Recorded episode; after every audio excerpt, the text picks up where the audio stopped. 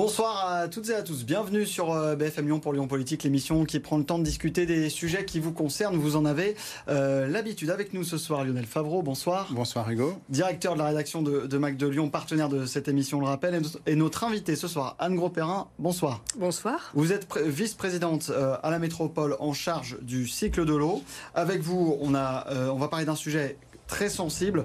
Euh, l'eau, donc, des sécheresses de plus en plus nombreuses dans le Rhône euh, ces dernières années, du plan eau annoncé notamment ce jeudi euh, par le gouvernement, mais aussi de la reprise par la métropole de la gestion de l'eau du Grand Lyon. Et, donc, une question ce soir, et justement, on va y revenir juste après. Vivra-t-on une guerre de l'eau dans le Rhône? Qu'est-ce que vous en pensez, Anne Gros-Perrin, de ça? Vous me disiez juste avant en antenne, pour pas trahir de secret, que le mot guerre, c'est pas le bon mot. C'est pas du tout le bon mot. Euh, moi, j'engage vraiment euh, tous les gens qui ont conscience que ce sujet est majeur et qu'il euh, s'agit aujourd'hui de nos conditions de vie présentes et futures à travers cette question de l'eau, de refuser ce terme en fait. C'est un terme qui contribue à fracturer, à opposer au sein de la nation, alors que c'est un sujet au contraire qui va nous demander de nous rassembler, euh, de savoir arbitrer dans un exercice démocratique euh, extrêmement rigoureux euh, ces questions de l'eau, d'arriver à une gestion concertée et, de, dans l'intérêt général et pas d'opposer des intérêts privés, ce qui est le cas aujourd'hui dans effectivement ce qui est porté dans le vocabulaire utilisé par le gouvernement, hein, puisque j'ai entendu Emmanuel Macron qui parlait encore de guerre de l'eau aujourd'hui. Du coup, vous préférez parler de conflit d'usage? On peut parler de conflit d'usage. Euh, on peut parler de conflit d'usage tout à fait parce que c'est une réalité. C'est des usages différents et qui peuvent s'opposer effectivement, mais qu'on euh, qu'on ne pourra pas euh, gérer autrement que de manière concertée et dans l'intérêt général et en bien commun, puisque l'eau est un bien commun vital non seulement pour les pour l'être humain, hein, mais également pour l'ensemble du vivant. Donc c'est aussi les écosystèmes hein, qui sont euh, mmh. concernés par, euh, par cette préservation de la ressource. Vous, vous parlez du gouvernement justement donc, qui a présenté le plan eau aujourd'hui et qui sera euh, présenté plus en détail ce, ce, vendredi demain donc. Est-ce que vous trouvez que le gouvernement il est à la hauteur des enjeux sur cette question de la gestion de l'eau? Beaucoup disent notamment que ce plan il arrive très tardivement compte tenu de la mise en place et de la difficile mise en place de tout ça il arrive très tardivement. En fait, euh, je pense que nous avons euh, devant nous euh, des années difficiles hein, où il va falloir vraiment réinterroger, repenser l'eau à l'ère du changement climatique. il y a des enjeux, sociaux, il y a des, enjeux économiques et ça va être fondamental de se mettre autour de la table pour en parler. Un des axes qui est majeur pour arriver à gérer ça dans l'avenir, c'est la sobriété. Et euh, c'est toujours très difficile d'organiser la sobriété euh, en période où on est déjà en tension. C'est-à-dire qu'il aurait fallu anticiper depuis longtemps, et il y a beaucoup d'acteurs hein, de l'eau qui le disent, il aurait fallu anticiper depuis longtemps ces problématiques, effectivement, pour pouvoir les gérer correctement aujourd'hui. Et là, on est déjà rentré dans les conflits d'usage on, est, déjà rentré dans, hmm. une tension hein, sur la gestion de la ressource euh, et on s'en aperçoit. Euh, je crois que la France a découvert euh, l'année dernière, en, 2022, à quel point la raréfaction de la ressource allait nous toucher. Avec les sécheresses, les incendies. Avec les sécheresses. On avait eu une parenthèse du point de vue hydrique en 2021 Mm. Hein, où on avait eu des pluies quand même relativement abondantes, mais qui avaient succédé à cinq années de sécheresse consécutives, hein, notamment dans le Rhône. On avait eu beaucoup d'arrêtés sécheresse pendant cinq ans. 2021 a été une parenthèse et 2022 a été un paroxysme de cette sécheresse. Mm. Et là, aujourd'hui, en 2023, on rentre à nouveau dans une année euh, extrêmement tendue de ce point de vue-là. Et ça va être plutôt ça la norme aujourd'hui. Et là, du coup, on est tous en train de s'apercevoir que oui, effectivement, ça va être un vrai sujet en France, alors qu'on se pensait tout à fait à l'abri de la tension sur la ressource. Euh, l'un des cinq grands axes abordés aujourd'hui par euh, le président Emmanuel Macron, euh, c'est celui des, fuites d'eau dans les canalisations. un litre d'eau potable sur cinq mise en circulation dans les canalisations du pays est gâché par une fuite. vous me disiez tout à l'heure, dans la métropole, c'est environ 15%. Est-ce que ça doit être quand même la grande priorité de ne pas gâcher l'eau, notamment euh, dans les canalisations. Ça doit être une grande priorité euh, sur tous les sujets, parce que là, on parle, euh, quand Emmanuel Macron parle de ça, il parle de l'eau domestique, il hmm. parle de l'eau potable qui est utilisée pour les usages domestiques. Il ne parle pas de l'eau industrielle, il ne parle pas de l'eau agricole. donc, on, on centre effectivement, une fois de plus, sur l'usager domestique, effectivement, cette question de la, de, du, gaspillage de l'eau. les, en l'occurrence, sur les canalisations. sur les canalisations. Mais c'est le service public de l'eau potable. Hmm. Or, le service de public de l'eau potable, vous savez qu'il est territorialisé, hein, puisque ce sont les collectivités qui en ont la charge. Et, ça demande des investissements extrêmement importants. Aujourd'hui, une grande métropole comme la nôtre a les moyens euh, d'investir euh, pour pouvoir améliorer son réseau. Hein. Euh, on a en huit ans, sur la précédente délégation de services publics, on est passé de 75% de taux de distribution de taux d'eau produite distribuée à 85%. 85%, ça se situe dans la moyenne haute. Donc avant, la fuite était de 25%. Avant, la fuite était de 25%. Euh, est-ce qu'aujourd'hui, depuis que les élus écologistes sont arrivés à la tête de la métropole, est-ce que le rythme des travaux s'est à nouveau accéléré? Puisque quand on interroge les entrepreneurs, euh, comme la Fédération des canalisateurs du Sud-Est, ils vous expliquent qu'à ce rythme-là, il faudra encore des années, que le rythme, même s'il s'accélérait, n'est pas suffisant. Bien sûr, mais c'est pour ça d'ailleurs qu'on a euh, décidé, enfin c'est un des éléments, c'est pas pour ça, mais c'est un des éléments qui euh, a contribué à notre euh, choix de passage en gestion publique pour l'eau potable, puisque ça nous permet de consacrer plus d'argent, plus d'investissement au bénéfice de l'amélioration du réseau, puisque les marges du délégataire sont aujourd'hui réinvesties dans un plan d'investissement euh, qui mm. va se dérouler effectivement sur, euh, sur les, années à venir et qui vise à améliorer le rendement du réseau. Ça, c'est intégré dans ce qu'on appelle le schéma euh, d'alimentation, le cadre stratégique d'alimentation en eau potable qui a été voté par la métropole et qui sert de support en fait aux objectifs qui ont été fixés à la régie publique. Alors, on, va poursuivre la discussion notamment pour parler de la, la régie de l'eau publique. On va regarder d'abord l'édito de la rédaction qui est préparé par Stéphanie de Silgui.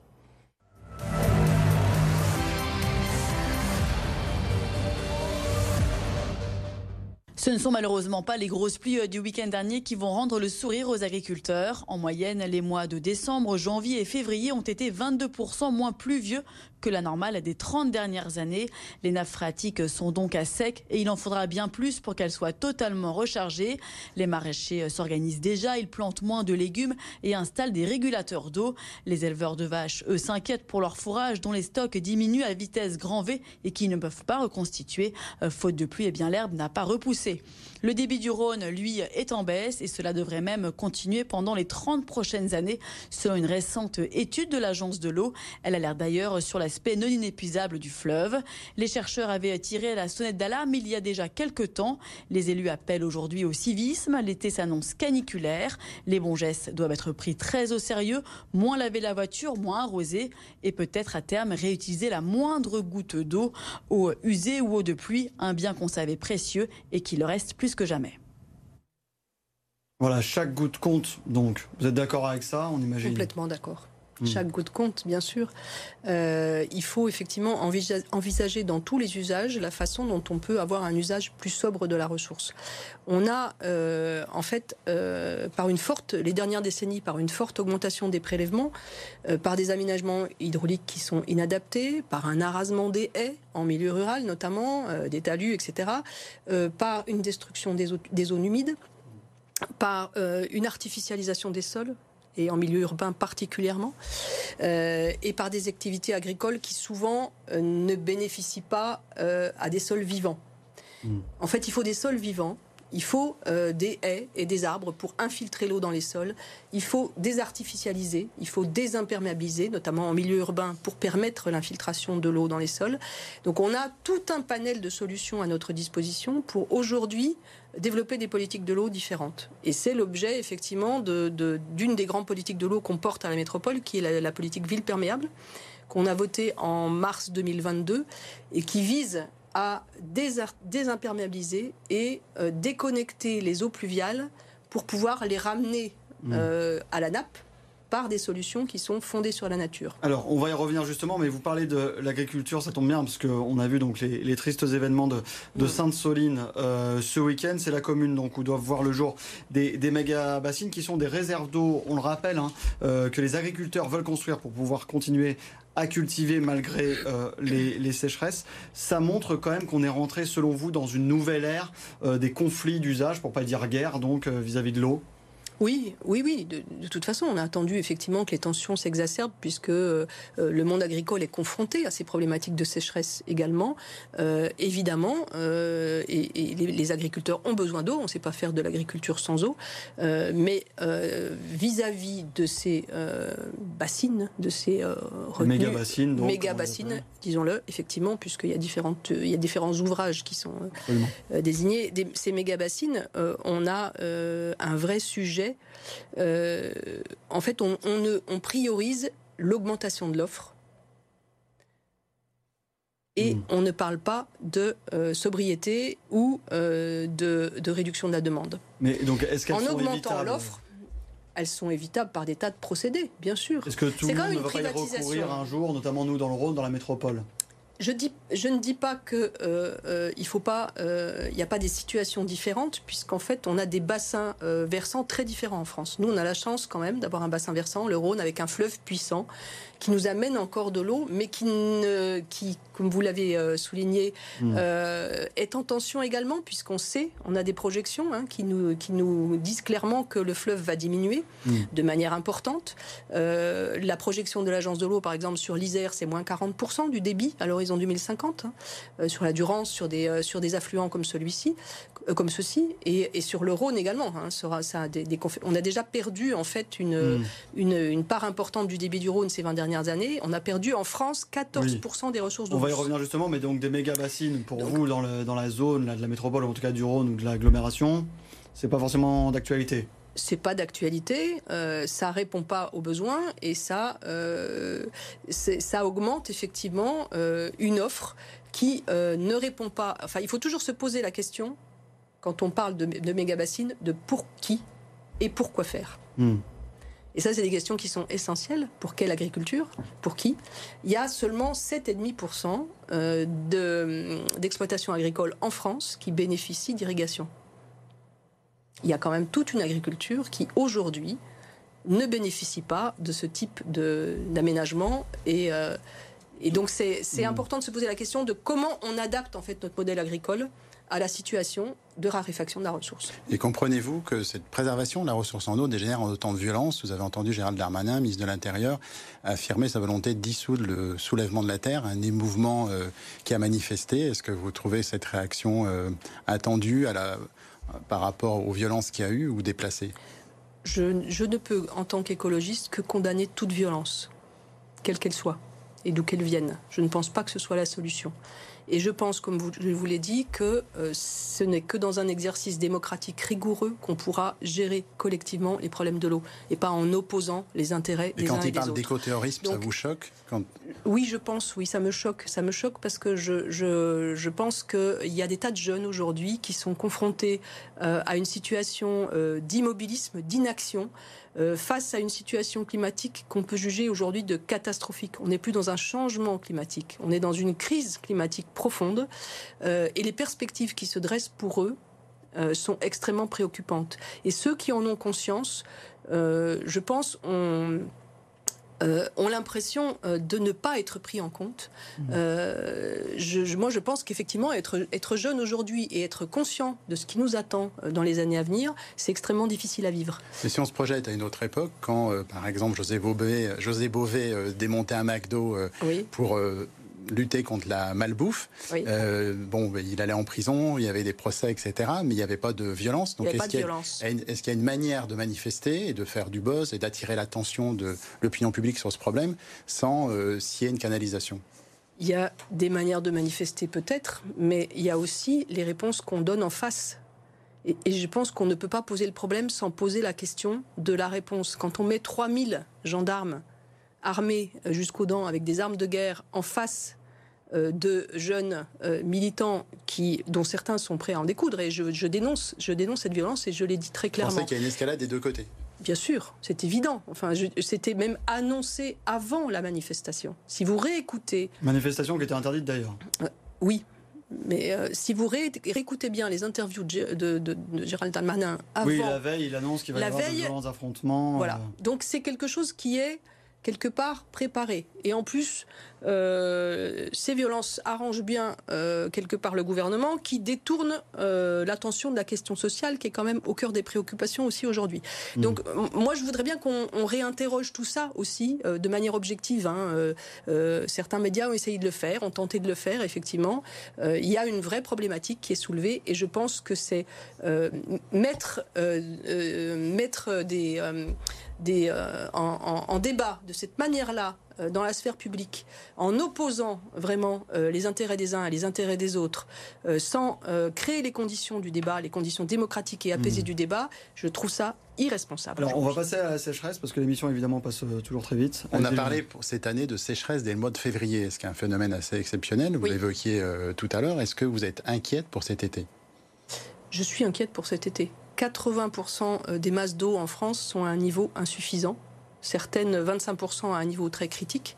Euh, donc on est effectivement dans une recharge des nappes euh, très, euh, très insuffisante par rapport aux besoins. on arrive dans une période où, vous l'avez vu, les températures augmentent, la végétation explose, donc la pluie qui tombe bénéficie à la végétation elle, ne recharge plus les nappes euh, maintenant. Hein. Hmm. Euh, on, peut dire que c'est quasiment fini. En parlant de nappes, on avait euh, la chance jusqu'à maintenant, c'était vu comme une protection en termes de quantité et de qualité, d'être alimenté à 95% par le champ captant de Crépieux-Charmy hmm. en amont de, de la métropole. vous avez fait référence à la baisse du niveau du Rhône, donc de hmm. sa nappe d'accompagnement à terme. Donc aujourd'hui, c'est plus une protection, ces champs captants.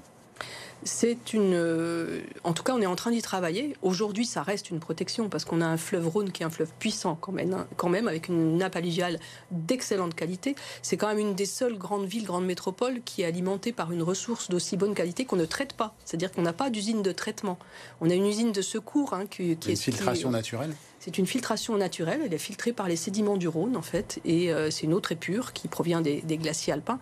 Euh, et, c'est vraiment une chance pour nous de, pouvoir bénéficier de cette ressource. vous pourriez chercher d'autres ressources du côté de la Saône, par exemple On pourrait, ça fait partie des objectifs du cadre stratégique dont je vous parlais qui est de diversifier la ressource pour euh, sécuriser. Et on est aussi en train de travailler sur la résilience du champ captant. Parce qu'un champ captant, il évolue dans le temps. Effectivement, il évolue, et vous l'avez mentionné, il, évolue, il évoluera forcément avec la baisse du débit du fleuve. Donc on est en train de faire des études, des modélisations pour travailler sur la résilience de ce champ captant et la diversification de la ressource. Alors en termes d'irrigation, par exemple à l'est lyonnais ou dans les monts du Lyonnais, est-ce que vous faites une différence entre les bassines qui sont constituées de l'eau puisée dans les nappes phréatiques à un moment donné où elles sont chargées en vue de l'été et les retenues collinaires qui consistent à retenir de l'eau de pluie ou de l'eau de ruissellement? Oui, on fait, la, alors, on fait la différence déjà dans la nature des ouvrages. Hein. C'est quand on parle d'une méga bassine et d'une petite retenue collinaire. Est-ce que vous êtes opposé aux deux ou il y a des nuances? Bah, Bien sûr qu'il y a des nuances. Il y a des retenues collinaires qui sont utiles aux agriculteurs, dont ils ont besoin, si elles sont aux normes, c'est-à-dire qu'elles ont un débit réservé qui permet effectivement de rendre l'eau euh, et notamment euh, quand les, étiages des cours d'eau sont très, sont très bas, euh, on est dans une situation tout à fait différente. Mais c'est des, petites retenues de dimension beaucoup plus modeste, hein, ce qu'on trouve effectivement dans, les, dans, les, dans les territoires agricoles mmh. autour de la métropole. On n'a pas aujourd'hui de, de, sujet méga bassine euh, qui, euh, dans le territoire métropolitain en tout cas, et fort heureusement, euh, qui nous poserait ce genre de, questions. Autour des parkings souterrains lyonnais, voire des sous-sols, on entend parler de pompes de relevage pour éviter que l'eau vienne inonder ces parkings. Est-ce que ce ne serait pas de l'eau qu'on pourrait à terme récupérer peut-être? En fait, l'eau, elle est rendue au milieu. Euh, il y a eu un, dossier effectivement de, la Tribune de Lyon sur ce sujet-là euh, qui faisait briller les yeux de certains en disant on a une ressource cachée extraordinaire d'eau cristalline sous nos pieds. C'est ce qu'on appelle euh, la nappe de la molasse et cette nappe, elle est sanctuarisée. Donc elle pour les générations futures. Elle est rendue au milieu naturel. elle est rendue au milieu naturel. Donc elle est pompée effectivement. Euh, ce qui est aberrant en fait, c'est de ne pas avoir pensé à ça. Enfin, c'est euh, ça a été construit il y a des décennies, hein, ces parkings souterrains. Mm. Euh, on a des par construit parkings à moins 5.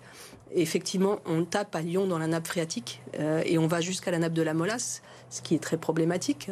donc on est obligé de pomper en permanence, mais elle est rejetée au milieu, c'est-à-dire qu'elle est réinjectée à la nappe. Hmm. quelle piste aujourd'hui on a euh, concrètement pour euh, économiser de l'eau? Euh, On a entendu notamment le président parler des, eaux usées qui en France sont très peu retraitées. Est-ce que ça, c'est un projet à long terme qui vous intéresse, qui, que vous pensez utile? Je pense que on peut. L'eau douce est une ressource finie. C'est-à-dire qu'on ne va pas en fabriquer de l'eau douce. Hein, Mmh. euh, Comme euh, toutes les ressources dans cette euh, planète. Absolument. Mm. Et, et donc, euh, réutiliser des eaux usées, oui, pourquoi pas. Euh, C'est quoi C'est compliqué C'est. alors, d'abord, c'est- pas simple. hein. Ouais. Ça veut dire que euh, aujourd'hui, elles sont, elles sortent, en, en- en- elles sont à l'issue de nos stations d'épuration, en sortie de nos stations d'épuration. Ça veut dire qu'il faut créer euh, les réseaux, les infrastructures Oui, parce pour qu'on les parle d'eau réutiliser. grise, parce que ce serait de réutiliser et remettre dans le circuit après traitement, plutôt que de les rendre directement à- au milieu, milieu. naturel, de les remettre dans le circuit, mais parfois c'est même euh, interdit. Enfin, là, il y a une législation aussi à faire Oui, évoluer. sur l'utilisation des eaux grises, c'est-à-dire l'utilisation des eaux pluviales notamment euh, et, et des eaux grises à l'intérieur de l'habitat. Et ça, par contre, c'est une vraie, euh, une vraie évolution euh, législative à, mettre en œuvre. Euh, on est en train d'y travailler d'ailleurs avec pour la ville de Lyon sur les, crèches et les écoles avec l'adjoint à la petite enfance pour voir comment on peut faire évoluer ce sujet-là euh, et introduire dans la loi, euh, en tout cas pousser pour introduire dans la loi la possibilité de réutiliser les eaux grises ou les eaux pluviales ce pour alimenter possible- les toilettes, pour alimenter. euh, Parce qu'aujourd'hui, on utilise de l'eau potable pour des usages où on n'a pas besoin d'eau potable. Aberrant. Les toilettes. dans notamment. quelques générations, je pense qu'ils vont nous regarder avec des yeux très ronds en se disant c'était l'époque où ils utilisaient de l'eau potable. dans Mais les pour, toilettes. pour Lyon, les écoles là, et les crèches, ce serait possible donc hors, hors du cadre législatif Non, ce n'est pas possible. c'est pas possible. Mais justement, on, on Hmm. porte, on, on va porter Vous ce travaillez. sujet pour essayer de le, de le pousser, effectivement. Alors j'attends les, les annonces du, euh, du gouvernement euh, dans ce domaine-là. Est-ce que la loi va évoluer? Mais en tout cas, il y a effectivement, comme vous le mentionnez, des possibilités de- de- d'usage euh, des eaux grises qui peuvent être intelligents et notamment dans l'habitat. Oui. Je me méfie un petit peu, pour tout vous dire, de la réutilisation des eaux usées parce que je je me méfie des solutions technologiques qui vont faire croire que, que ça, va, on va, ça va nous On va sauver. s'en sortir. On va s'en sortir, ça va nous sauver, il n'y a pas de problème, on va utiliser les eaux Ouais. usées. Aujourd'hui, les eaux usées retournent au milieu. Quand même, dans d'autres pays, si on prend l'exemple de notre voisin espagnol ou encore d'Israël ou du Mexique, les eaux usées sont réutilisées à des, des quantités bien plus importantes Oui. que chez nous. Oui. Comment vous expliquez ça? On est en retard, on est plus à réaction que dans l'action? Oui, parce qu'on avait de l'eau jusqu'à maintenant, donc on ne s'est pas posé la Voilà. question. Enfin, on est en... C'est des pays qui connaissaient notamment qui l'Espagne, de l'Espagne en particulier, Hmm. tout à fait. Donc ils se sont posé la question effectivement bien avant nous pour euh, euh, trouver les ressources nécessaires euh, à leurs besoins. Mais on- souvent on ne diminue pas le besoin, c'est ce que je vous disais, on, on- on augmente En fait, c'est comme pour l'énergie. Votre message, c'est de dire avant de mettre des panneaux solaires, on peut peut-être mieux isoler les maisons pour moins Mm. consommer. C'est le message de sobriété, en Exactement. Exactement. Vous pouvez le comparer à ça, tout à fait. Alors, l'émission passe vite. On, on va quand même parler euh, de l'eau du Grand Lyon qui devient euh, publique. Euh, donc, depuis le 1er janvier, elle n'est non plus gérée par le privé Veolia, mais donc par vous, la métropole, donc en public.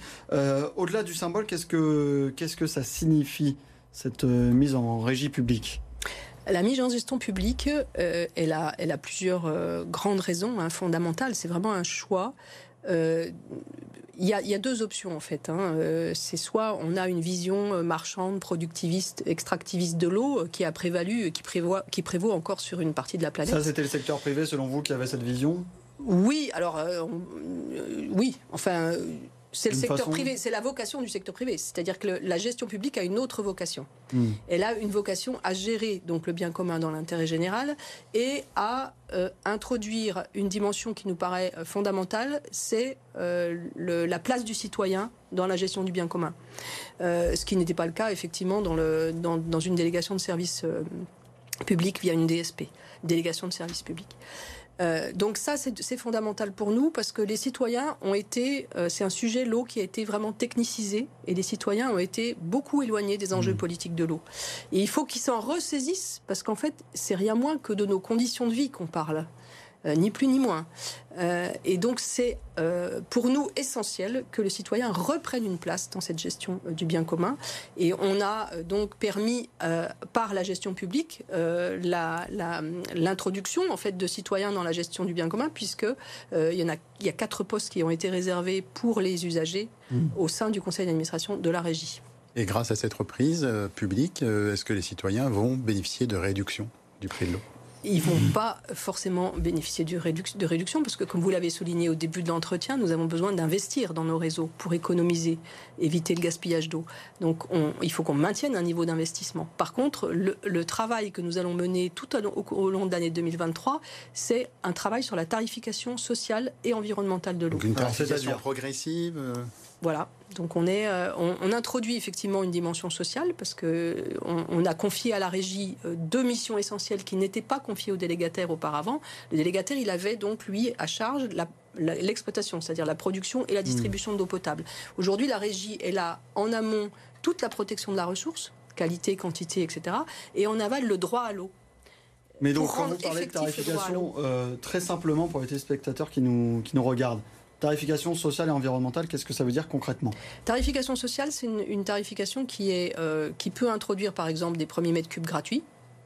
Euh, pour les plus démunis et qui peut euh, être basée aussi sur des éléments de revenus, des éléments sociaux. Il y a des régies, par exemple, qui se sont appuyées sur la caisse d'allocation familiale pour. Mais est-ce que ça veut dire, comme Emmanuel Macron l'a dit, plus on va consommer, plus on va payer Qu'est-ce que ça veut dire ça? Alors ça, c'est plutôt un tarif environnemental, c'est-à-dire la partie environnementale, c'est la quantité d'usage en hmm. fait qu'on fait, euh, et on, qualifie effectivement le, la consommation euh, euh, moyenne, c'est 140, 150 litres par jour par individu. Hmm.